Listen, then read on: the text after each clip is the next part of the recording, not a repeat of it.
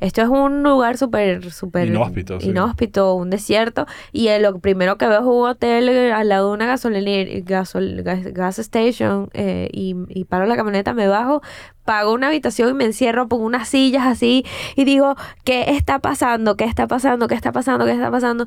Llamo a, a Chucho, llamo a Ximena, llamo a Nadia María y era como que no, nadie puede saber esto, pero necesitamos resolver, o sea, como empezamos a maquinar cómo resolver. Y a todas estas yo no sabía todavía dónde estaba José, eso fue como a las 3 de la tarde y hasta las 7, 8 de la noche, más o menos fue que recibo la primera llamada eh, de José, que mira, estoy en Hotspur County Jail, no sé qué. Llama Osvaldo.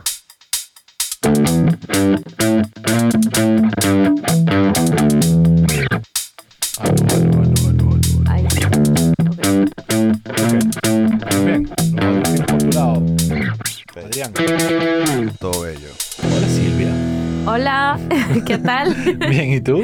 bien, bien. Qué fino verte por acá, qué sorpresa. Sí, no esperaba que me invitaras a este podcast. Bueno, nadie se está esperando este podcast todavía, eso es lo más fino. Qué cool. Eh, gracias por venir. En verdad te tenía en la lista. Había una, tengo una lista larga de gente eh, involucrada en el mundo de la comedia con la que quería hablar cuando la idea de arrancar este podcast era un poco eso de sentar a todos mis panas y gente que ni siquiera conozco tanto de que está no necesariamente haciendo comedia, pero involucrada en el mundo de la comedia, porque sabemos que detrás de los comediantes siempre hay gente ahí echándole bola y ayudando, produciendo y organizando y lidiando con todos los, los rollos de- del mundo del stand-up.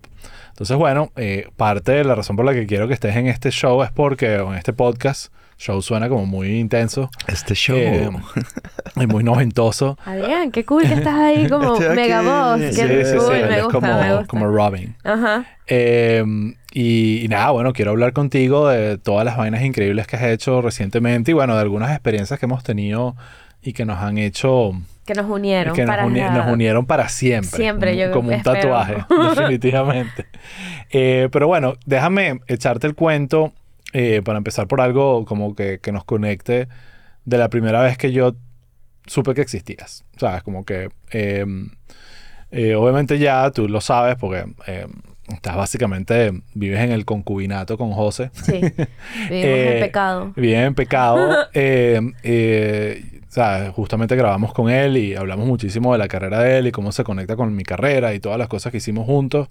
Eh, y él cuando lanza Caminantes, era un proyecto que todo el mundo estaba interesado. Yo me acuerdo que, cuando él viene a Miami antes de ir a grabar, nos cuenta la idea y todos estábamos que, wow, esto va a quedar bastante bueno, qué interesante.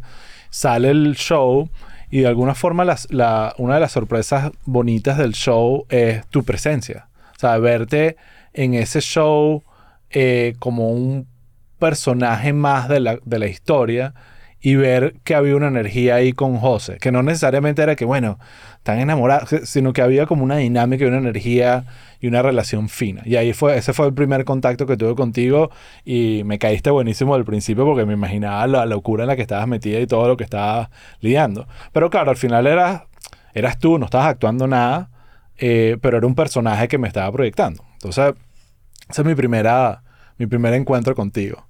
Eh, el segundo encuentro es un poco más intenso, que es cuando eh, eh, me entero que José está preso y hablaremos de eso.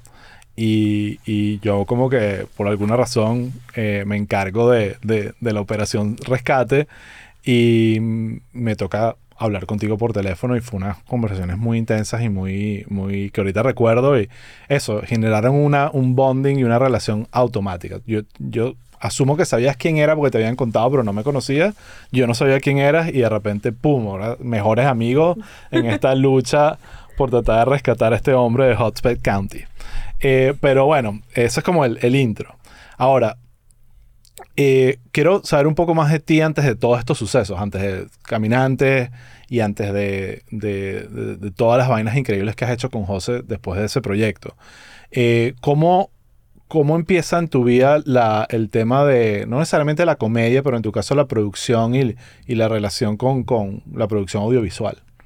Eh, bueno, gracias, Os, gracias Adrián por, por, por invitarme. Es, em, la verdad, la producción llegó a mí, yo no lo estaba buscando, o sea, es algo como... mm, que, que usualmente de niño no imaginas quiero ser productor, o sea, no. No, uno cree de niño que todo está hecho, que, que Sí. na- nadie tiene que encargarse de hacerlo. Y, y, no, y no hay muchas referencias, o sea, obviamente dentro de, de, de mis ilusiones, obviamente siempre me, me, me había interesado el tema de, de, de Hollywood y los artistas y, y todo esto, pero no sabía el approach para llegarle ahí porque en mi, mm, es muy característico de mí no estar al, ah, al, al frente, o sea, soy una persona un poco eh, obviamente eh, más eh, tímida, o sea, no, no me veía como, por ejemplo, gente que sí desde niño sueña con ser cantante, ser artista, ser comediante,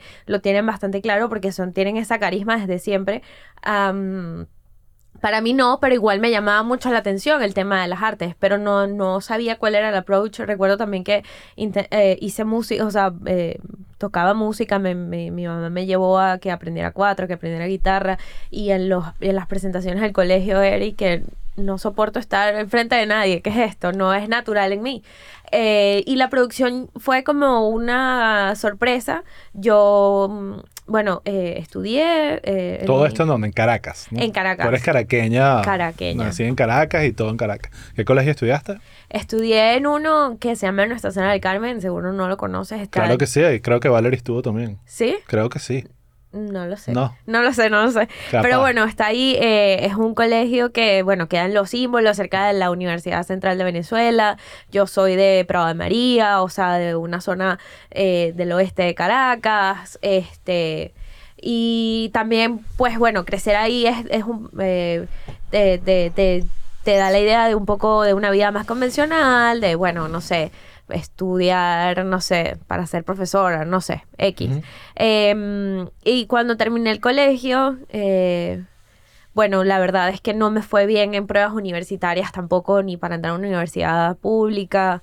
Eh, fue bastante frustrante, o sea, tenía muchos... ¿Qué querías hacer en ese momento? Estabas como, ¿cuál era tu plan? No, mi plan era poder estudiar algo. Creo que cuando uno es eh, tiene esa edad, uno lo que quiere es como eso, poder complacer la idea de los padres de estudiar algo, porque no te quieren, sabes, y que tienes que estudiar algo, tienes que estudiar algo, pero claro, estás frustrado, no entras a una universidad pública, eh, no tienes eh, quizás los recursos para una universidad privada y terminas escogiendo una opción que es la que hay y entras ahí y bueno, estudié publicidad y mercadeo. De hecho, eh, no o sea, terminé la carrera, pero no me gradué, o sea, fue así como que entendí que no servía para, o sea, esos años que pasé ahí, cuando entregué tesis y todo, fue que esto no, esto, esto es mentira, esto no sirve para nada. Eh, empecé a buscar pasantías, eh, me gustaba mucho la radio, la radio, escuchaba mucha radio. eh, ¿Qué te gustaba en esa época? bueno, eh, me acuerdo que escuchaba full a Tom Monasterios eh, con... Siempre se me olvida el nombre de- del compañero que estaba con Tom Monasterios y estaba también Julia Pardao que tenía un programa a las 11 de la noche que se llamaba Los hijos de su madre. Sí, me acuerdo. Wow, y era alucinante. Yo me metí, o sea, era, estaba en la radio de la casa, la ponía en la noche, a las 11 de la noche, a escuchar ese programa en particular. eh, perdón que se me fue el nombre de- del otro compañero. Y, y no sé, me llamaba un poco la atención como que qué pasará detrás de todo esto. O sea, como que cómo lo están viviendo ellos ahí. Y bueno, tenía eso, como la radio eh, era muy, muy llamativa para mí, obviamente en el colegio, los programas de las mañanas, cuando, cuando uno iba, sabes, yo tomaba el, el- la camionetica, como la llaman allá, y escuchas la radio, los programas de la mañana, y era interesante. Y había una vacante para hacer una pasantía en la radio, yo empecé en la Mega, Ujú. en la Mega eh, de Unión Radio allá en Caracas. Y mm, de hecho audicioné para audicioné. eh, y, o sea, fui a entrevistarme a un programa que era el de, de 9 de la mañana. Ujú. Era la que tenía vacante, pero no me llamaron. Ok. Mi currículum quedó corriendo por allí en la Mega y me llamaron para Calma Pueblo en la tarde. Y ahí sí quedé. Y yo, ok, quedamos. No, como, no esperaba quedar, pero quedé y fue como un cambio en, en, en mi vida. O sea, nunca había, de hecho, o sea, de verdad, nunca había sentido que, que, que algo o sea, como esas decisiones, de esos rumbos de la vida, me iba a cambiar tanto como yo era y, y- y me iba a mostrar realmente quién era yo. O sea, Sí. fue como, este, vas a quedar aquí y vas a ver lo que realmente eres capaz de hacer. En mi mente siempre eh, había muchas inseguridades, muchas, eh, como creer que no era capaz Complejo. complejos, un montón de, de cosas mentales que se fueron quitando, dejando atrás porque quedé en este lugar y empecé a hacer un trabajo por primera vez bien, gente con demasiado eh, eh, profesionalismo, eh, estaban aprobando lo que yo estaba haciendo y para mí fue eso, fue, fue revelador, o sea, fue un cambio en la vida, o sea, la producción llegó a mí para hacerme lo que soy. Sí, eh, una cosa importantísima, en la corta vida de este podcast, que todavía ni hemos lanzado, pero hemos grabado unos cuantos episodios ya, eh, una de las cosas que ha aparecido con frecuencia en las conversaciones es la importancia de la radio, en la formación y en ese lo que llamo yo el ecosistema de la comedia, que no es solo radio, eh, obviamente hay televisión, hay stand-up, hay digital, eh, redes sociales, hay tantas maneras de hacer comedia. Pro- probablemente ahorita no tanto como antes en esa época, pero la radio era una fabriquita de talento de, de- humor también y de otras cosas. Pero, y no solo era solo en la creación de talentos, sino, o, o digamos, todo, todo es un talento, pero el, tal- el talento frente al micrófono, pero también el talento detrás del micrófono, haciendo toda la parte de producción, organizando. Y irónicamente, como dices tú, es un trabajo que no se ve y que parte del, del- del lograr, el, parte del éxito de ese trabajo es que no se sienta que existe, que todo está fluyendo bien y que, Que y es que no está magia, pasando sí. nada y que estos chamos llegaron ahí y dijeron unas cosas geniales y esos invitados llegaron de la nada y eso fluyó como que la vida es perfecta. Y en verdad hay un trabajón y una paridera y uno cuando va a estos programas de radio, yo me acuerdo que uno estaba aquí hablando y tal y la, y la voz de la radio y todo, pero detrás había corredera, papel, alguien firmando una vaina para que leyera, o sea, había como mucha dinámica. Entonces, la radio, de verdad, eh, la- o sea, hay mucho que agradecerle a la radio como persona amante de la comedia y no, eso no solo en Venezuela, en el mundo. Eh. Tiene una influencia muy importante que probablemente ahorita se ha perdido con, con los podcasts y las nuevas tecnologías donde ya la radio lineal no es tan relevante, pero, pero igual ahí dejó la formación muy clara. Entonces entras a Calma Pueblo y cómo, cuéntame esa experiencia, cómo te fue. Ahí me imagino que conoces a José y, y empieza como esa dinámica. Echa un poquito el cuento de esa etapa de tu vida. Sí, bueno, de hecho fue no solamente entrar en la radio, sino entrar a un programa de comedia. O sea, de comedia de verdad que fue como un plus. O sea, ya era como que demasiado lo que me está pasando y además es un programa de comedia y ver comedia en vivo. Porque claro, aquí eh, pa- parte de lo que pasa con los podcasts es que son pregrabados, hay una postproducción, hay un poco más de cancha para, para limpiarte de, de- de errores, eh, para estar más tranquilo con el contenido que vas a compartir. Pero cuando estás en vivo haciendo comedia es, es, es mágico, o sea, puedes ver cómo eh, pasa la magia, o sea, tienes a, a, a- a- a tres anclas allí, eh, que sí, claro, ahí conocí a José Rafael Guzmán, eh, y, y, y ves esa genialidad que tú dices, no puedo creer que me estoy levantando todos los días para ir a este lugar a hacer este trabajo que me encanta y además a partirme de risa eh, viendo como, como, como sí, o sea, cómo pueden sacar una, un chiste de, de, de lo que sea realmente. Obviamente en Venezuela en ese momento eh, se fue... mm, estaba muy complicada la cosa, eso fue en el, yo entré en la Mega en el 2015 y Calma Pueblo lo cerraron en el 2017. El gobierno lo censuró porque, bueno, obviamente Venezuela en, ese, en esa época eh, tenía una situación política muy, muy diferente a la que hoy en día es. No tengo mucho, muy claro cómo es hoy, pero en ese entonces estaba, bueno, todo el tema de las protestas, de la inseguridad, eh, etcétera, eh, escasez. Y, y ellos estaban en, en este programa, en Calma Pueblo, el humor estaba yendo ahí, el humor político. Que, que no es, que, es- que es otro tipo de humor. O sea, es como, este, era de alguna manera también tú sentías que estoy haciendo algo por mi país en ese momento. Sí, claro. Este, estoy, estoy trabajando, estoy comunicando y estoy mostrando de que, bueno, estamos en una situación de mierda, pero igual podemos reír. Ya tú conocías, me imagino en ese momento, eh, antes de entrar a Carmen al Pueblo, el trabajo de José, el trabajo de, de- de Manuel y de, y de Vero. Era, eh, ellos eran- ma- tenías una referencia de quiénes eran, eras fan de ellos, cómo era esa, cómo se rompes Bueno. esa percepción con tu realidad. La verdad es que no era fan. Ok. Mi relación con la comedia eh, y con los comediantes en Venezuela era prácticamente nula. Eh, yo sí, bueno, eh, yo sí veía sitcoms, por ejemplo, era lo que más me gustaba ver y, y era como eh, mi relación más directa con la comedia era con los sitcoms.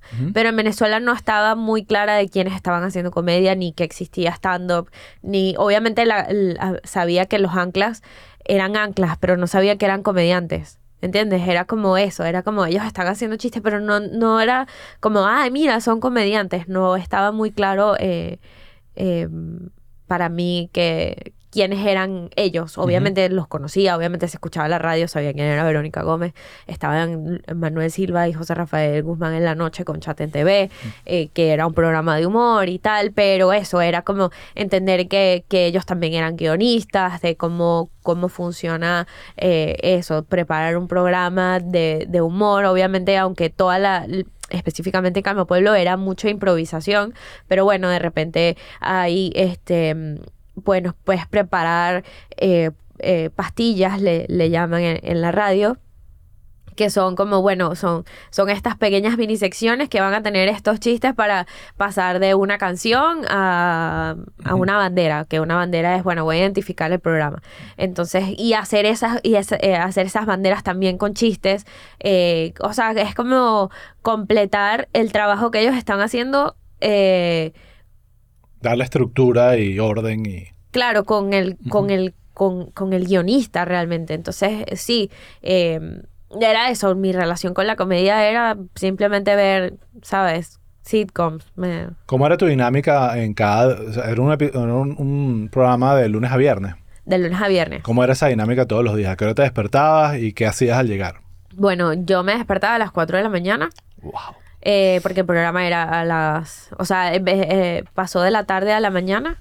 Eh, muy rápido porque bueno, la verdad es que eh, sí, sí marcó mucho eh, Calma Pueblo un, un momento de la radio venezolana, o sea, fue, fue muy rápido como, como el humor eh, llegó a tanta gente. Entonces en la mañana era eso, a las 4 de la mañana me levanto, me hago un café eh, y salgo a, a la castellana que estaba ahí en la casa Esplendor, era que se llamaba Esplendor o Esplendor, no me acuerdo ya. Y llegaba, era que sí, de las primeras que llegaba. Y bueno, ya estaba que sí, el, el operador de la cabina, que ya tenía, bueno, horas trabajando porque son guardias eh, súper largas y él cambiaba de guardia como a las 9 de la mañana y ya él tenía desde las 3 de la mañana y ponle. Eh, entonces, bueno, es imprimir los guiones, es revisar quiénes son los... O sea, obviamente ya tú tienes una semana organizada, tienes una grilla, tú tienes, bueno, el miércoles viene Osvaldo, el martes viene X. Eh, entonces, bueno, tienes la, la nota de prensa del invitado, tienes cuáles son las noticias de hoy, las tienes que buscar es- esa misma mañana, o sea, las, las vas teniendo de- de- del, del día, pero igual tienes que revisar qué está pasando, porque que si dormiste y pasó algo, tienes que saberlo, pues si no lo sabes, eh, no es no estás jugándole a- a- al en vivo con, Bien, entonces bueno, llegaban ya los anclas, el, eh, obviamente preparar café, he hecho café desde, desde ese momento no he parado de hacer café y es uno de los de las cosas que más me gusta hacer es poder servir una taza de café a, es una es una costumbre que, que aprendí y que me que mantengo y me, me gusta mucho cuando en cualquier contexto puedo servir una taza de Es un café ritual muy lindo. Sí, eh, servir una taza de café es muy importante porque, bueno, de hecho sí empecé, o sea, yo hice seis meses de pasantía y obviamente aprendí un montón y después fui productora general, pero bueno, parte de mi trabajo también era servir café y Claro. Servir café está bien, o sea, no hay que sentirse mal por, servir por servir Todo lo café. contrario, hay que sentirse bien. da- da- Demasiado da, bien. placer. Da demasiado placer. Y bueno, o sea, hacía el café, servía las tazas de café, ponía los audífonos, acomodaba los micrófonos, este, eh, probaba el instant replay, que eran estos soniditos, que es esta máquina que, que es muy clásica de radio, que solo eh, la, la venden en la radio, que me voy a adelantar un poco cuando empezamos el Humano Jugo Animal con José Rafael Guzmán. Él está obsesionado con conseguir un instant replay, pero estos instant replay no los venden así, o sea, son algo exclusivos que tú tienes que ser como una emisora para ellos poder venderte un banco de sonidos. De verdad, ahorita, bueno, tú puedes resolver con una K y con un mini controller, MIDI controller, pero pero ese, esa, esa máquina es magia, o sea, es como, esto es la radio, esta, esta maquinita de sonidos em, con el operador de cabina, revisas, bueno, mira, esta es la, el playlist de hoy, este, estos son los tiempos, y de repente, bueno, tienes tu día organizado, llegan los anclas y empieza, y tienes tu publicidad, vas a corte, no sé qué. Era muy, muy, muy igual todo, pero bueno, obviamente siendo un programa de comedia improvisada, bueno, todos los días eran diferentes. Sabes, volviendo al tema del café. ¿Qué te parece este estudio, por cierto? Me encanta, les- les- de verdad que está insólito, insólito. Bueno, por más bello que sea, una de las vainas más increíbles que tiene es el café que hace Adrián. Perfecto. Es Eh, una, lo es- una vaina divina. Y bueno, importante decir que aquí está nuestros queridos panas de Astro Studios en este maravilloso estudio que Gracias. no solo está Astro Studio. disponible para nosotros hacer este podcast increíble, sino el que vive en Miami y quiera hacer su, Está su podcast, con tal de que no sea de comedia, están aceptados todos los, todos los demás podcasts. Eh, nada, entonces estás ahí, estás con Calma Pueblo, ahí obviamente conoces a José. Em, ¿Cuánto tiempo pasa de que de Calma Pueblo a, a Comida de Calle, Comedia y Caminantes? O sea, eh, ¿hiciste algo con José in between? Eh, ¿Estabas produciendo shows de stand-up? Échame un poco el cuento de cómo em- empiezas tú a adentrarte en este mundillo tan loco. Bueno, de- empecé a hacer eh, la radio y, y, eh, en paralelo eh, pude empezar a, a hacer eh, producir teatro stand-up específicamente de nuevo. No es solo ir a hacer teatro, sino hacer stand-up que también está involucrado con, con la comedia, obviamente. Empecé a hacer producciones de campo, que es, es eso, es ir todos los fines de semana a... En ese entonces, bueno, en Caracas. Eso fue un trueno. Sí, eso fue un trueno horrible. Eso fue un trueno. Qué bello, qué bello este Yo me hice la loca Sí. totalmente. Ok. Eh, vas, eh, a- en ese momento era, la mayoría de las obras estaban pasando en BOD, en el, en el Teatrex de Latillo, en el Teatrex del Bosque. Y ese fue sí otro mundo, ese sí era otra cosa, hacer teatro, hacer stand-up, producir stand-up. Entonces, bueno, ahí también tienes que probar luces, tienes que probar micrófonos, tienes que ver cuántos tickets hay, tickets de cortesía. ¿Y con quién eh, estabas haciendo todo esto? ¿Quién era tu grupo? ¿Estabas trabajando para alguien? Sí, ¿Estabas- estaba trabajando para, Ok. para una, una empresa de comedia en Venezuela. Ok, En perfecto. Caracas. Ok. Eh, que de hecho Verónica Gómez me recomendó. Ok. Entre, porque ya, bueno, estaba trabajando con Vero en la radio y radio eh, y Verónica me recomendó eh, a- a- para hacer stand-up, para producir stand-up. eh, y bueno, ahí aprendí mucho del tema de, de, de luces, de, Trabaja con un montón de locos, ¿no? a trabajar. Bueno, ahí sí, obviamente tuve la oportunidad de trabajar con más comediantes. O sea, trabajé con Nanutria, con Chucho Roldán, con Daniel Pistola, con eh, la Nadia María, eh, Daniel Enrique, Sebastián Gutiérrez, este, y eh, José Rafael Guzmán también eh, empecé a ser más independiente. O sea, esto era como con esta empresa que me tenía contratada y con José Rafael empecé a ser más independiente. Eh, empezam- él tenía una obra que se llamaba Homo Sapiens y entonces como a los años, ya que yo tenía produciendo, eh, empecé a producir para José Rafael Guzmán su- sus obras también de stand-up. Ok, ahí empezó todo. Ahí ya- empezó todo. Ahí empezó todo. Después, entonces llega eh, esta historia. Cuéntame, me da demasiada curiosidad tu versión, porque ya escuché la de José, de cómo te metes en esta locura de ser caminantes, ¿sabes? Que, que- o sea, no es algo como que, bueno, no, vamos así aquí nos quedamos en este hotel y aquí están los- las entradas. O sea, esto es una vaina bien intensa. Sí, eso, Caminantes es, es un es un hito en, en, en, en mi corta carrera, la verdad. Eh, ya yo me había mudado a México, ya yo estaba, ya yo había salido de Venezuela. Eh, eh, me, me mudé a México y eh, José ya, había, ya estaba en México, nos reencontramos en México después de que cerraron Calma Pueblo, etcétera. Eh, y él ya estaba haciendo documentales, él hizo Cinco días en la calle, hizo eh, esta travesía por Ecatepec, que es uno de los barrios más peligrosos de México. Y cuando llegué, bueno, era como que, ah, mira, está, estoy haciendo como que documentales, etcétera.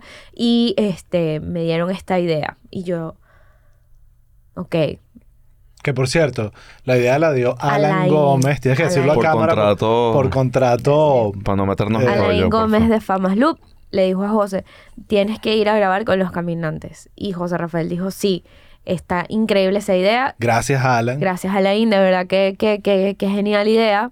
Porque ha sido re- o sea, un antes y un después. De Y es verdad. suya la idea. Es de, la Es de Alain. Por si acaso. Por cierto, yo, la- yo estudié con Alan desde el segundo grado del colegio. Para mí es Alan. Entonces yo veo a todo el mundo diciendo Alain. Alain. y ¿Qué coño? Ahora ya Para ni mí es siquiera- Alain y de Alain de Famas Loop. Sí. este, que dio la idea de caminantes, de hacer caminantes. Eh, y yo como que, ok, bueno, pero estás consciente de todos los peligros que esto conlleva. O sea, no solamente es que, que voy a hacer la preproducción de que te vayas a ir a esta travesía, sino que realmente te puedes morir. Sí, sí, yo lo voy a hacer. ¿Y vas a ir solo? Sí, yo y que no. O sea, imposible. Imposible que vaya solo. O sea, no hay manera. Obviamente yo súper asustada también. O sea, no es que yo estaba. No es que querías. No es que yo me estaba muriendo Pero por ir. obviamente Pero es parte de la chamba, pues. es parte de la chamba y estoy seguro que había algo que te traía a ir. No era solo déjame proteger a José. ¿sabes? No, no, era como que, o sea, es, es- es- no es proteger a José, es proteger el trabajo, o sea, Exacto. es proteger la producción de que realmente salga bien este material y que no... Que y no si se vuelve que "Ay, se me olvidó grabar. No, y si se muere es como que también es un buen material, pero hay que proteger. Alguien tiene que grabar la muerte. Alguien tiene que traer el disco duro. Claro, alguien tiene que traer eso.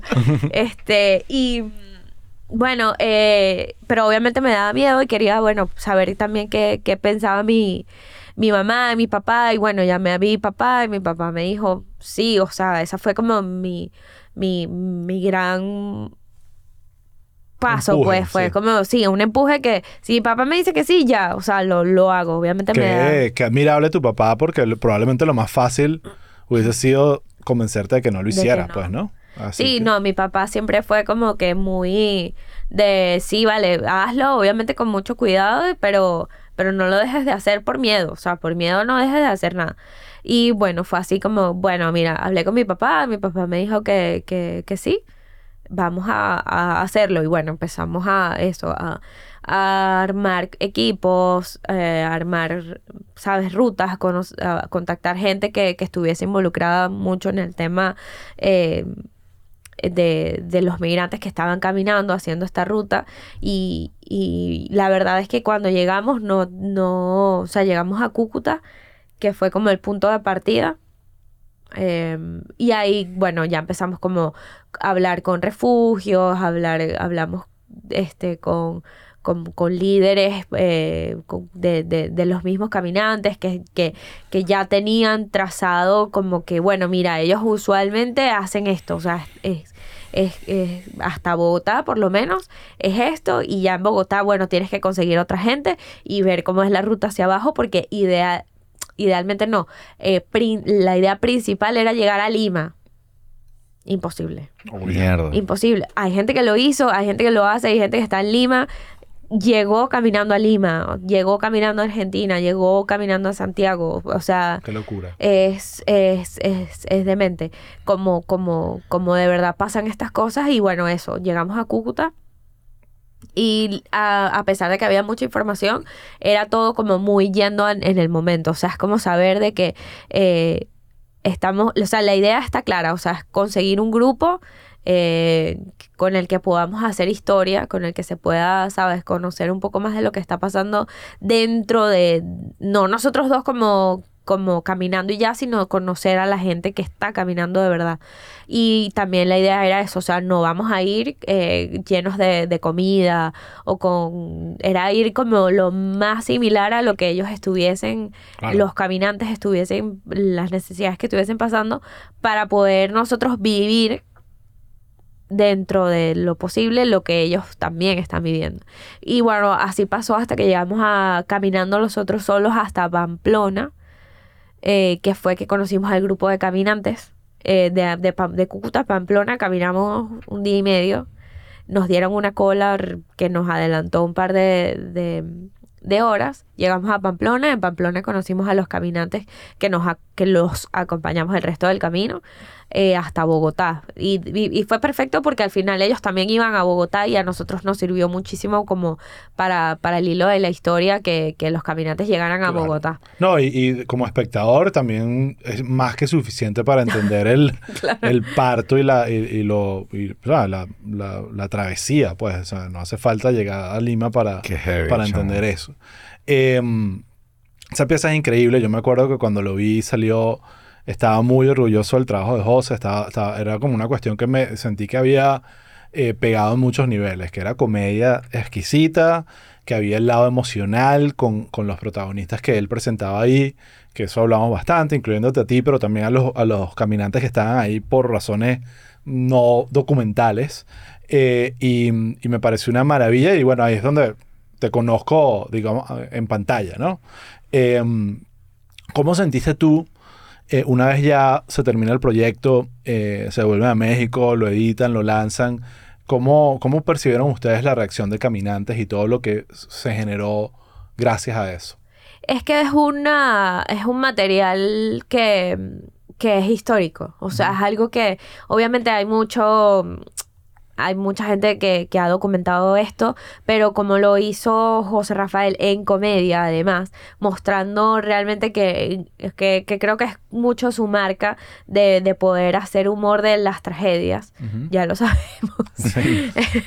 este, creo que, eh, y desde, desde la perspectiva del mismo caminante, o sea, de, de poder conectar con esas historias, no porque yo te lo estoy contando, sino porque un caminante eh, está frente a la cámara y está, mira, yo voy para adelante, yo quiero llegar a este lugar porque yo quiero vivir una vida mejor y ya está, o sea, no, no, no hay agenda política detrás de esto, es simplemente me voy caminando porque es que quiero una vida mejor y es y mostrarlo además tan claro y con humanidad y con humor eh, es una explosión de contenido o sea es un Bueno, eso se tradujo en muchísima prensa, festivales en los que participaron y un montón de... Y también la inspiración de continuar haciendo cosas, ¿no? claro Eh, una, después de eso, para seguir avanzando con la conversa, sigue, se, siguen haciendo, porque José me explica que todo esto entra en el paraguas de comedia y comedia.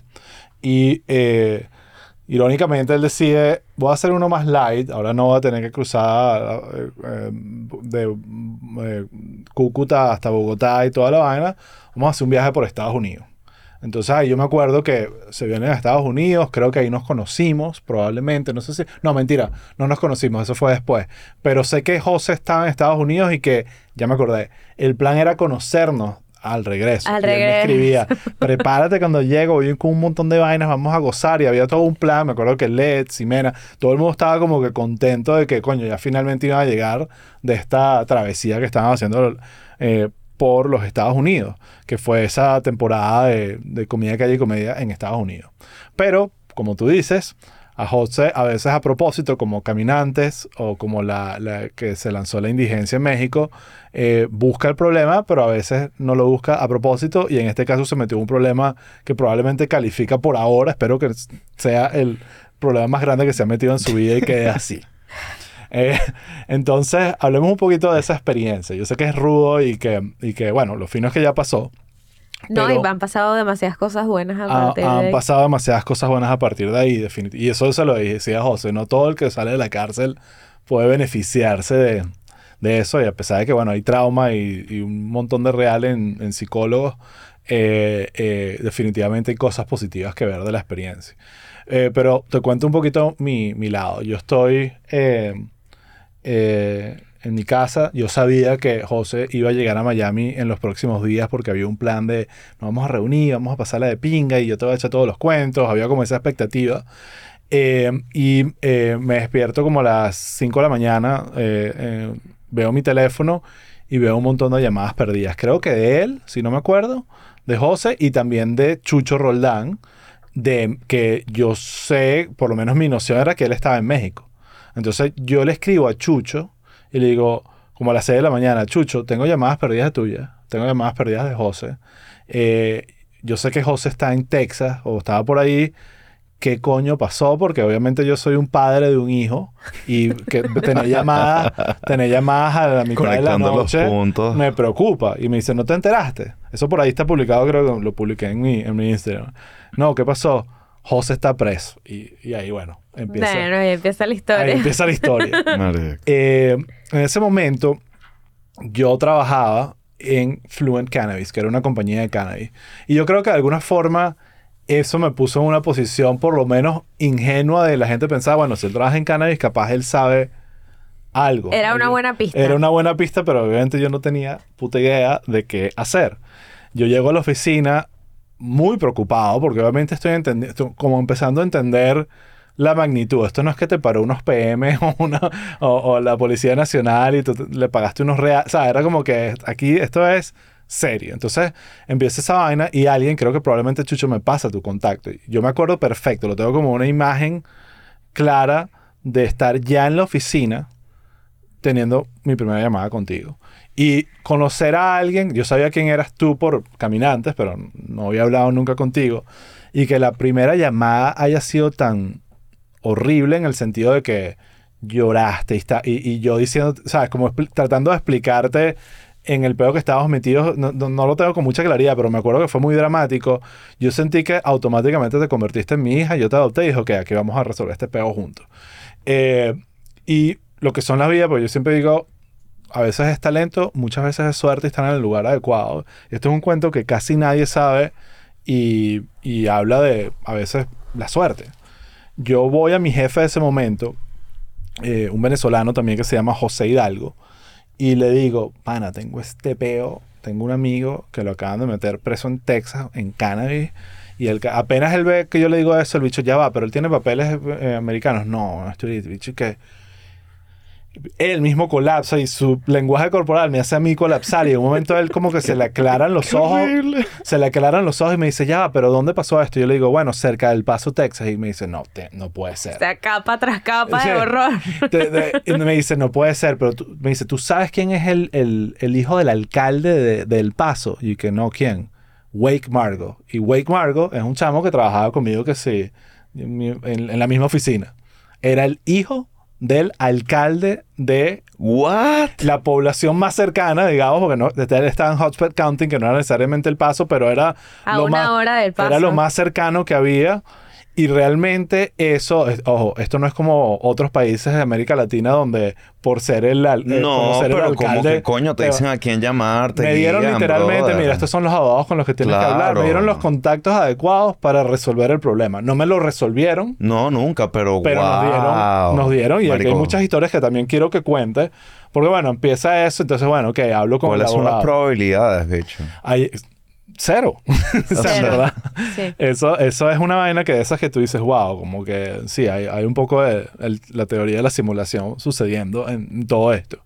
Entonces, eso como que, bueno, nos abre una esperanza de, bueno, esto lo podemos resolver o por lo menos alguien profesional pueda darnos una guía. Y es, es- así fue, así conocí yo, tuve, me acuerdo, tengo memorias tan claras de el lugar donde estaba hablando por primera vez con Jeep, ¿sabes? En- en- yo estaba que si una feria de comida escondido y que sí, ah, Jeep, esta es la vaina. Y le digo, ah, pero explícame esto, tienes que hablar con... Entonces, bueno, ahí empieza, empezamos a resolver un problema que nos dimos cuenta que era resolvible, pero no inmediato. Sí, Y Claro. eso fue eh, frustrante. En ese momento todos, que yo me acuerdo hablando contigo como que tratando de ponerte, mira, esto va a durar un poco más que, que uno o dos días. Fue, eh, fue algo devastador. También me, me, me, me, tocó decírselo a José en una llamada telefónica. Marico, se lo escuchas en el... Cuando se lo dices en el podcast, la voz de él así como que, mira, bro, ¿sabes qué? No quiero hablar ahorita, chao. Sí. O sea, y te tranca el teléfono. No, es entendible, es Sí, sí, sí. Y, y ojo, desde su punto de vista, era como que no están haciendo la vaina bien. Era, pero porque tú no puedes creer que eso te esté pasando a ti.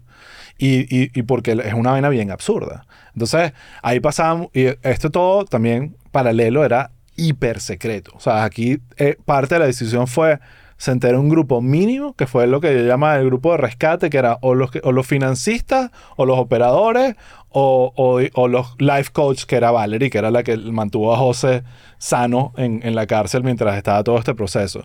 Pero yo, yo cuento esto un poquito, porque es importante entenderlo, que eh, parte del problema cuando nos empezamos a entender era el estatus migratorio de José. Porque si José hubiese sido un ciudadano, incluso un residente, paga su fianza, que me acuerdo eran 2.500 dólares, que créeme, para salirte de una cárcel como esa, 2.500 dólares Es una es, lo más fácil del universo. Y tú te vas para tu casa y resuelves tu peo Desde tu casa. Desde tu casa. Y, se- y si te Con un va- botín, ¿no? Si te lanzan una sentencia y tal, bueno, tienes que pagarla, pero por lo menos todo el proceso lo resuelves de tu casa y no desde la cárcel. ¿Qué pasa? Como José no tenía el estatus migratorio para calificar para eso, eh, si él, paga- él podía pagar una fianza, pero en vez de salir libre, lo iba a buscar ICE.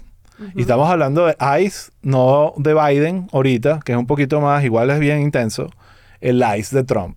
El ICE que era, y yo me acuerdo hablando con, creo que la- el nombre de ella era Iliana. Ileana. Iliana, sí, ¿no? Ileana Gutiérrez. Iliana Gutiérrez, la, la abogada de inmigración, ella me dice, Os, yo, bueno, no sé si me decía Os, pero Y, señor perdón, Graciani". y la fianza era lo mismo. ¿Ah? Era lo, mi- lo mismo para residente o no residente, la única Lo diferencia es que lo buscaba ICE. Exacto. Claro. ese- ellos O sea, no el propósito de Mamás a la cárcel fue el- su carrera aquí. no solo su carrera, sino evitar el centro de detención de ICE. Porque Claro, lo- porque la ICE es un centro de detención para migrantes en unas condiciones que que no, Osvaldo sabe- sabrá un poco más, pero la verdad, bien denigrantes. Ah, ok. Bueno. no es que lo deportado. O sea, de una para otra cárcel. Claro. otra- Solo que peor. para Claro, peor. porque- Y eso es lo que me decía, Ya. eh, eso es lo que me decía Iliana. Iliana me decía, y ella también se lo decía a José cuando tenía la llamada con él. Yo sé que ahorita tú crees que estás en el infierno, en el peor lugar del mundo. Pero eso, esa percepción te va a cambiar rapidísimo cuando vayas a un centro de detención Claro. de ICE. De bola. Eh, entonces, había como una advertencia de todo. Y además aquí, tú lo sabes, hablamos con todos los abogados del planeta, de todos los tipos, segunda opinión, tercera opinión, quinta opinión, sexta opinión, todas las opiniones y todo, aunque todos tenían opiniones distintas en algunos puntos, todos coincidían que se quede ahí, que no salga de ahí, vamos a resolver este problema y vamos a limpiarle los cargos, hacerle todo lo que tiene que hacer, pero se tiene que quedar ahí porque Desde si, ahí, si claro. entra el proceso de ICE, eso va a ser meses y meses y meses para que termine deportado igualito.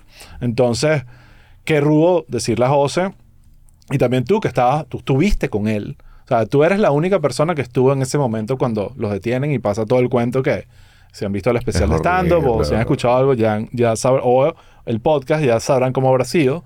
Eh, pero fue muy rudo poder manejar ese tipo de cosas que eran como que, coño, eh, tenemos que decirle cosas a José que no quiere escuchar en un momento donde está muy eh, delicado emocionalmente y con muy pocos recursos, o sea, lo que, te- lo que él estaba viviendo, nosotros lo, él no los contaba, pero nunca lo vivimos. Entonces, eh, una de las preguntas que te quiero hacer, muchas que me echas el cuento de toda esa experiencia, pero todo esto pasa, tú estás en Texas, él entra a la cárcel, a ti no te meten presa, lo cual es una excelente noticia para todos. Y tú estuviste ahí en cuánto tiempo? Estuviste unos días más porque fuiste- lo fuiste a visitar y como para más o menos entender qué estaba pasando. ¿Cuánto tiempo estuviste en Texas antes de volverte a, a Florida? Eh, bueno, sí, estábamos haciendo este viaje, obviamente eh, la idea era eso, volver aquí a Miami y, y- tener como un gran festín de que se logró este, este, este sueño de, de cruzar Estados Unidos, que también, bueno, obviamente veníamos de dos meses y medio manejando un cansancio insólito, o sea, es súper agotador grabando contenido, eh, sabes, con, para que, eh, con, con un estrés de, sabes, de, de poder tener un material que, que, que funcione tanto, porque vienes como con, con, con, con caminantes detrás, que fue una, un, un, un súper éxito, realmente, la verdad, sin, sin, Sí. sin ser mojoneado, pero sí, Mojonéate. Sí, este, y era como que esa presión grabando, manejando, eh, durmiendo en campamentos, durmiendo en hoteles, etcétera, y, y, y, y pasa esto y es como te desplomas, o sea, por unos segundos te, te, te desplomas y dices, ok, esto cómo se va a resolver. Entonces, obviamente, eh, em, me acuerdo que, que la, la, yo no sabía dónde estaba José, no, no, cuando se lo llevaron no, no me dijeron dónde estaba, o sea, ni a dónde se lo iban a llevar. Y mm, y tú te Eh, quedas con el carro. Claro, yo me quedo con la camioneta eh, y me voy a, al- me paro en el primer, esto es un lugar súper, súper Inhóspito, sí. inhóspito, un desierto y eh, lo primero que veo es un hotel al lado de una gasolinera, gasol, gas, gas station eh, y, y paro la camioneta, me bajo, pago una habitación y me encierro, pongo unas sillas así y digo, ¿qué está pasando? ¿Qué está pasando? ¿Qué está pasando? ¿Qué está pasando? Llamo a, a Chucho, llamo a Ximena, llamo a Nadia María y era como que no, nadie puede saber esto, pero necesitamos resolver, o sea, como empezamos a maquinar cómo resolver. Y a todas estas yo no sabía todavía dónde estaba José, eso fue como a las 3 de la tarde y hasta las 7, 8 de la noche, más o menos fue que recibo la primera llamada eh, de José, que mira, estoy en Hot Spring County Jail, no sé qué. Llama Osvaldo. Esa fue, llama Osvaldo. Eh, y ahí esas son las llamadas de José, porque estaba, yo tenía su celular y, y fue que, que te llamé, pero bueno, luego llamé a Chucho y le dije, por favor, trata de comunicarte con Osvaldo, este, y así fue como nos conocimos. Qué, qué romántico. que es muy romántico. Wow. No, en verdad nos amamos. O sea, de verdad, sí. de verdad fue una relación de, de amor instantáneo. De, de aquí vamos juntos y, y, ¿verdad? Es un bonding eterno. Es un bonding eterno y bueno, eh, también conocí a Valerie, o sea, fue como, eh, como que... También la amo. que también la, la amo y fue como que ustedes me, en ese tiempo que estuve en El Paso, fueron por lo menos cinco días eh, hasta que volví a la Florida. Eh, La, la camioneta tenía un nombre, ¿cómo es que le decía? Edelmira La Marrona. La marrón. Que por cierto, Wow. Edelmira La Marrona fue como mi, mi lugar de, mi lugar seguro en, en, en El Paso, o sea, porque El Paso no es, no es no Miami. es cool. O sea, El Paso es un lugar súper, súper denso y Sierra Blanca muchísimo más. Este, y, y en- dentro de la camioneta yo estaba así como segura. Era como que no quiero que me bajen de aquí. Y eso fueron como cinco días hasta que volvimos a la Florida y bueno, de ahí fui y vine, fui y vine del Paso, conocí las oficinas de Jeep Darnell, conocí las oficinas de Iliana. No, no, Eh, ya va, vamos a echar el cuento aquí.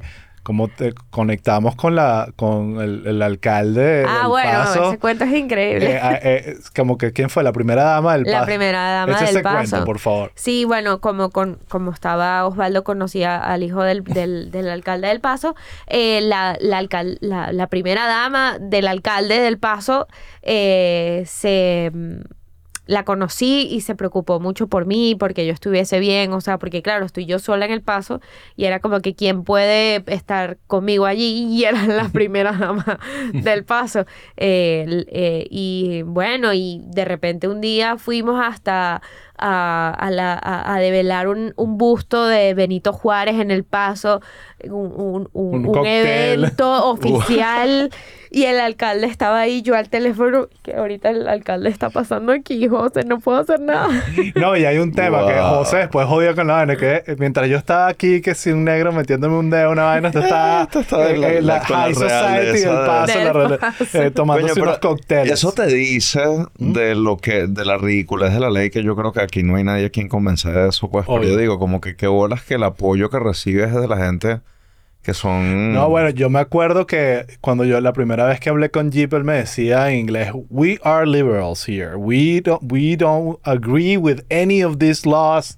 Él tratando de explicarme de que, mira, porque yo tengo, porque literalmente Jeep andaba con un sombrero y una hebilla. Claro. Y Sí. decía, porque me veas así, no quiere decir que yo piense como un retrógrado. Yo creo que esta vaina es absurda y aquí vamos a luchar por la vaina. Claro, hay un gentío ahí de mind your own business Tal y cual. I mind my own. Entonces, a mí, una, un, un, un, un- ahí como un paréntesis con el tema de esta, la joda de que mientras José estaba preso, tú estabas ahí con la High Society. A mí también me pasó eso un poquito de, mientras él estaba en esa situación, obviamente uno seguía acá y tenía eventos y uno iba a una cena, pero siempre estaba eso en mi cabeza de que, coño, no, no me siento como pasándola bien hasta que este carajo salga. Era Claro, es como que, todos caímos un poco presos. Sí, todos caímos un poco presos. Todos caímos un poco presos de, de, de esa situación porque era como que es, no es normal que, que nosotros estemos aquí afuera y el este, este pana está aquí adentro y no tiene ningún tipo de justificación que estés dentro por un cannabis recreativo, pero bueno, esa es otra historia. ¿Cuánto tiempo fue en total? Dos meses y medio. Mierda. Sí. Sí.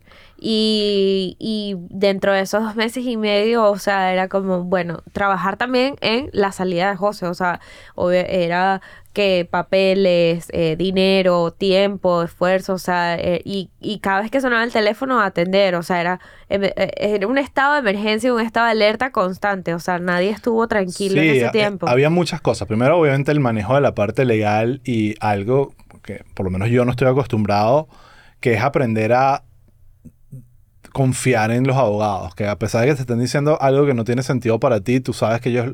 Y terminó pasando lo que ellos decían Sí. que iba a pasar, pero no pasó de una manera donde tú... Todo lo que sucediera de súper confiable. Era como que esto está bien, esto está mal. Tú no te imaginas, tú sí sabes, pero la cantidad de opiniones que buscábamos porque yo mismo decía, no, este, capaz este no sabe la vaina, déjame buscar. Y obviamente había mucho, llegó un momento donde se empezó a, a, a liquear un poco el rumor de que José estaba preso y empezaron estas presiones de, no, este es el abogado con el que tienes que hablar. Mucha como prepotencia de, no, yo sí sé cómo se Sí, saca gente de la claro. cárcel. Es como, no, esto es Estados Unidos, esto no es Venezuela donde tú llamas a tu pana y, Y alguien te saca la vaina. Eh, pero, y después la otra parte era la emocional, que creo que Valerie tu- tuvo un rol ahí importante, que era, ok, mientras todo esto pasa, ¿qué podemos hacer para que... No perder para, la cabeza. para que José no pierda la cabeza, porque uno estaba bien, era él, y entender que, bueno, que Street, y hubo llamadas, algunas están documentadas en el, en el, en el podcast, pero otras no, que yo me acuerdo que eran súper rudas porque era tratar de levantar a alguien que, que, coño, que más le puedes decir para tratar de, de darle un poco de esperanza, y eso fue un trabajo importante y creo, aunque mucha gente nos acusó de cínicos y vaina, de, de decirle esto te va a servir para tu futuro y para tu material, realmente lo que nosotros estábamos buscando era busquemos algo que lo distraiga del momento. Yo ni siquiera estaba, yo estaba, sinceramente sí creía que iba a ser un éxito todo lo que hiciera, pero mi momento ahí era como que, que él se crea que esto puede ser algo porque lo va a distraer durante el, la- el- el proceso.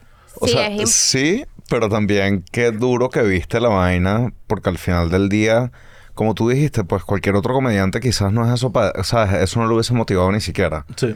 Pero a José no solo lo motivó, sino también le pagó resolver el peo, marico. Sí. ¿Sabes? Eh, No solo eso, obviamente fue el show en vivo y tal, pues. Claro, pero- yo, José dice mucho y lo habló y yo lo dejé que hablara y estoy de acuerdo con él que mucho de su drive fue pagar las deudas, porque obviamente abogados en Estados Unidos y Sí. vaina, eh, como que eso te habla aquí. Otro, otro, otra moraleja clásica de esta historia es que el, en Estados Unidos el poder económico eh, te da un estatus distinto desde el punto de vista legal. O sea, si tú no tienes unos abogados o no tienes los 2.500 dólares para pagar la fianza y alguien más o menos te guíe, te pasa lo que le pasó a mucha gente con la que José compartió celda, que es que estaban ahí mal asesorados, pasando meses y meses sin, sin el apoyo. sin pues. resolver. Me acuerdo una de las noches que estaba en El Paso, me puse a ver en Netflix un programa aquí que presos no sé qué, porque, ajá, porque así es la mente y que voy a ver cómo funciona esto.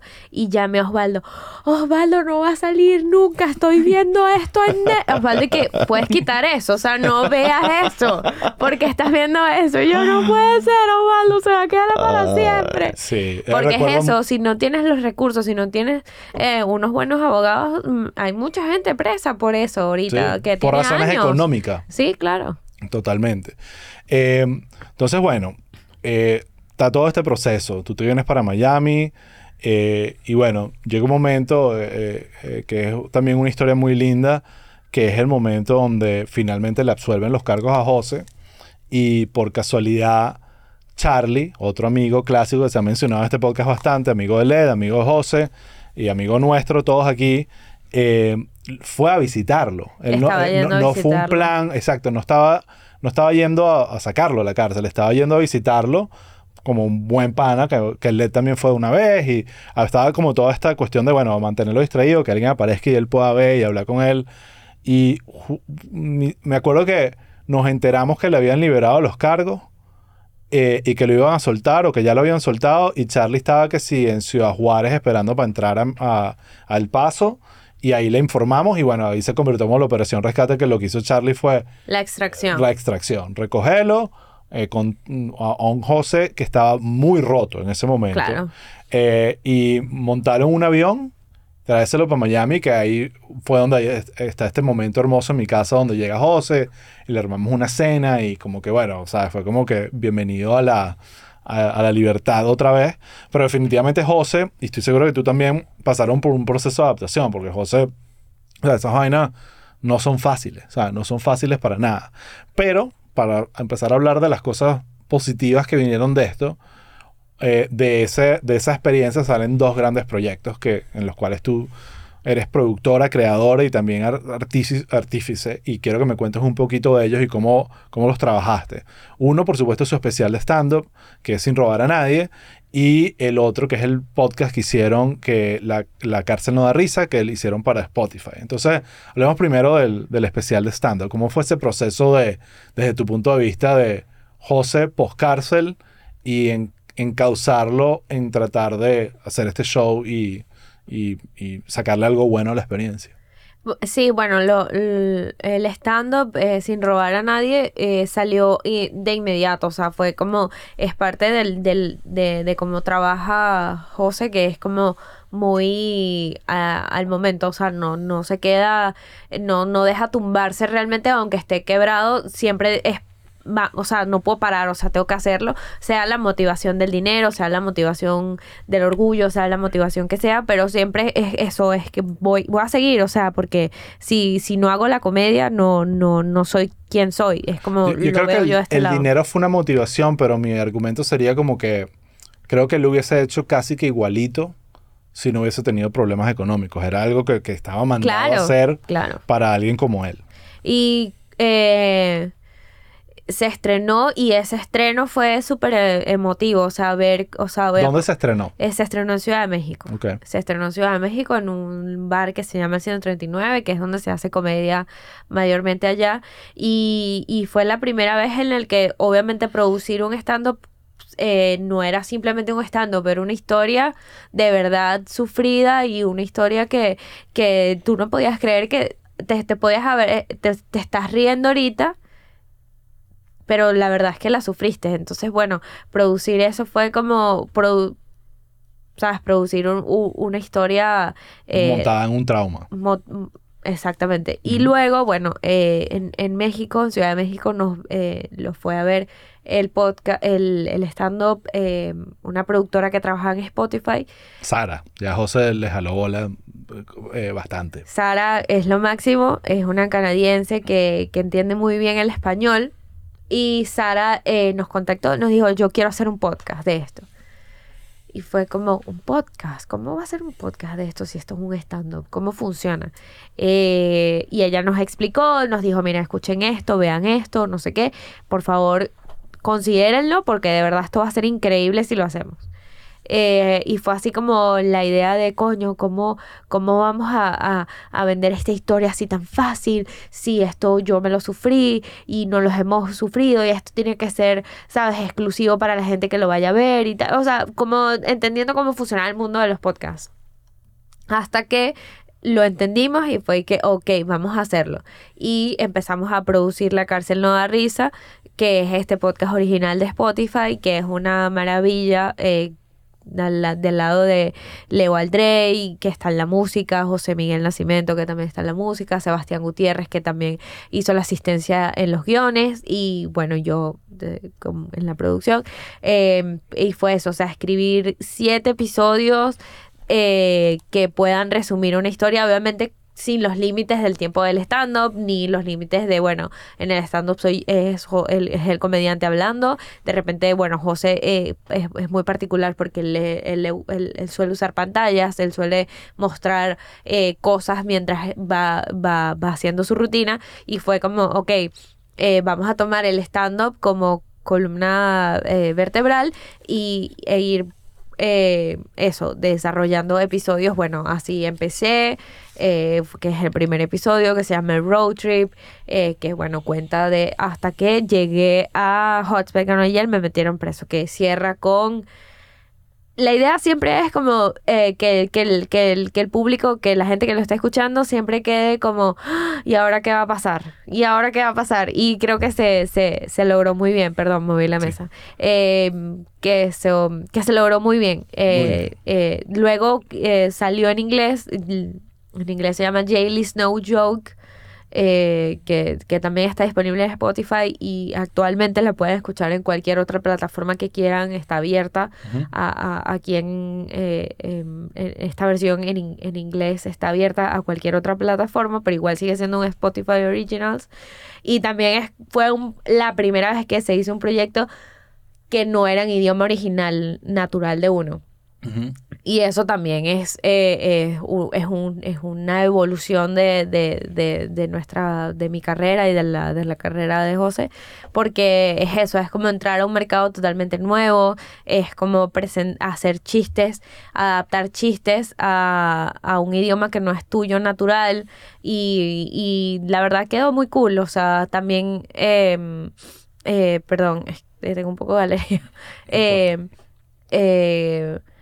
La gente lo vio como, ah, ok, o sea, también lo puede hacer en inglés, o sea, como, como verlo desde el, desde el lugar de cómo está creciendo un artista es, es, es, es, es bien in- interesante eh, hacer este tipo de, de, proyectos. Sí, es un, o sea, de verdad, más allá de toda la experiencia que es una materia prima espectacular para algo como esto, eh, el proyecto quedó increíble, increíble. Y creo que sirvió como para cerrar ese episodio, ese capítulo, dejar un documento brutal y armar como una especie de camino para las otras cosas que, que- que están haciendo.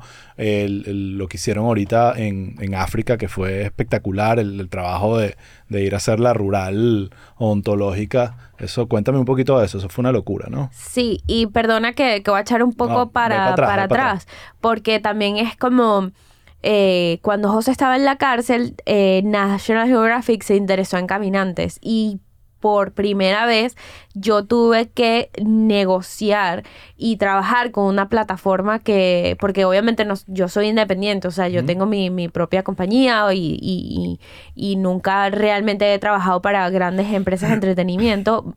eh, y, y- además, o sea, estar viviendo el tema de José está preso, pero además está pasando algo increíble que es una, a una plataforma como National Geographic quiere comprar un material tuyo. Es como que Wow. si estamos haciendo las cosas bien, esto es solamente un bache, pero sí estamos haciendo las cosas bien porque hay, hay gente interesada en el, en el contenido que estás haciendo. Y así pudimos llegar también a, a- a- unas buenas condiciones con, con- con Spotify también, porque ya había una experiencia, ya había, ya ya, es muy poca, la verdad. O sea, hay gente que, o sea, tú sé que has trabajado muchísimo con, con, con compañías de entretenimiento grandísimas, pero eh, siempre, o sea, no te, nunca sabes cuándo lo que estás aprendiendo te va a servir para más adelante. Sí, totalmente. Y, y eso, o sea, trabajar con Spotify también es una de las cosas más increíbles que ha pasado porque es una plataforma demasiado grande, es de las más importantes de podcast y es como, Sí. wow, sigue sumando logros y sigue sumando cosas buenas a, a las tragedias, pues. Em, y África, bueno, fuimos a África, fuimos a grabar, em,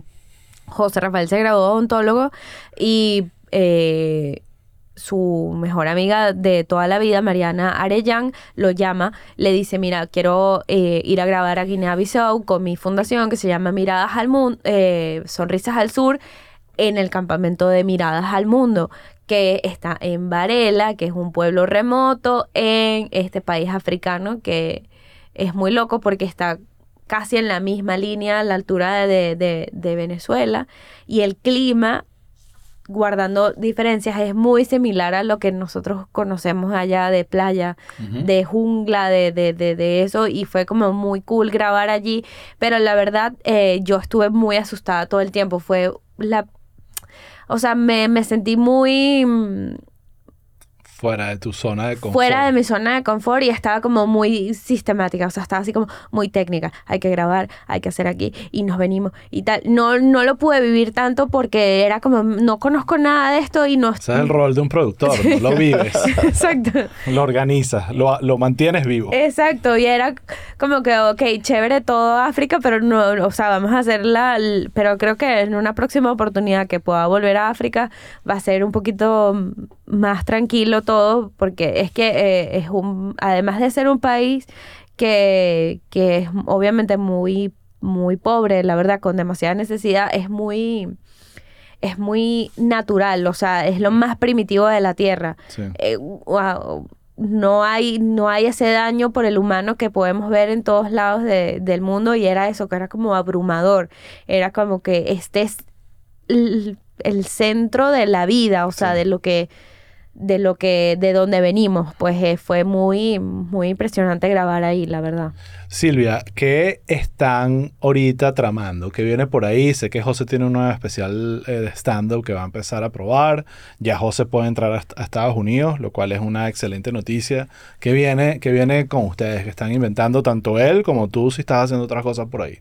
Bueno, el tema de los podcasts, este, eh, los, nos está yendo muy bien con los podcasts. Ahorita estamos trabajando un proyecto para Wondery, que es Amazon Podcast. Eh, bueno, va a ser un, seriado, unas, eh, que también, bueno, va a ser mucho de del todo el tema podcast documental, contando historias. Ya no va a ser José como la historia de José, sino va a ser historias de personajes que, bueno, ya los podrán ver cuando salgan. Eh, está obviamente con José en Estados Unidos, que es como un súper éxito también. O sea, poder, después de todo eso que se pasó, poder tener una visa para que José entre, una visa de trabajo que venga a conectar con, con el público de Estados Unidos que, que tiene cuatro años sin verlo. Entonces, eh, es eso, el año que viene, no sé cuándo va a salir esto, pero el, en el 2024 la idea es eh, una gira súper intensa eh, por todos los Estados Unidos y volver a reconectar con, con todo ese público que no ha visto a José en tanto tiempo y que realmente lo ha estado esperando. O sea, es una es una de las cosas que también se perdieron en toda Claro. esta en toda esta en todo este rollo que la verdad es que sí hay mucha gente que quiere ver a José y que lo siga a José y que no ha podido verlo y ese es parte de los esfuerzos que vienen ahorita eh, eh, este a finales de este año y el año que viene Eh, y mm, y bueno por ahora eso Bueno, eh, yo voy demasiado pendiente de volver a ver a José aquí. ¿Cuánto tiempo tenía sin venir a Estados Unidos? Como cuatro años, Sí. tres años y piquito. Eh, y, y estoy seguro que va a ser increíble. De verdad te felicito porque no solo por lo, lo que has hecho con José, sino lo que has hecho tú, ¿sabes? Es una cuestión realmente impresionante y el valor de alguien que le ponga orden a la locura y al caos es indescriptible. Y yo creo que a ti te pusieron el reto más grande de todos. Bueno, aquí estamos. Eh, así que nada, eh, te quiero muchísimo. Te eh, quiero demasiado. Somos panas para siempre. Para siempre. Y, y nada, gracias por venir a Chiste Interno. Gracias por invitarme. Gracias, Adrián. Gracias, Adrián. nada, otro episodio más de Chiste Interno de esos bellos y divinos.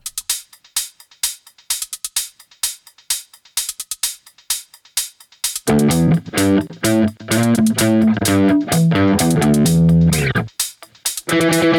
you.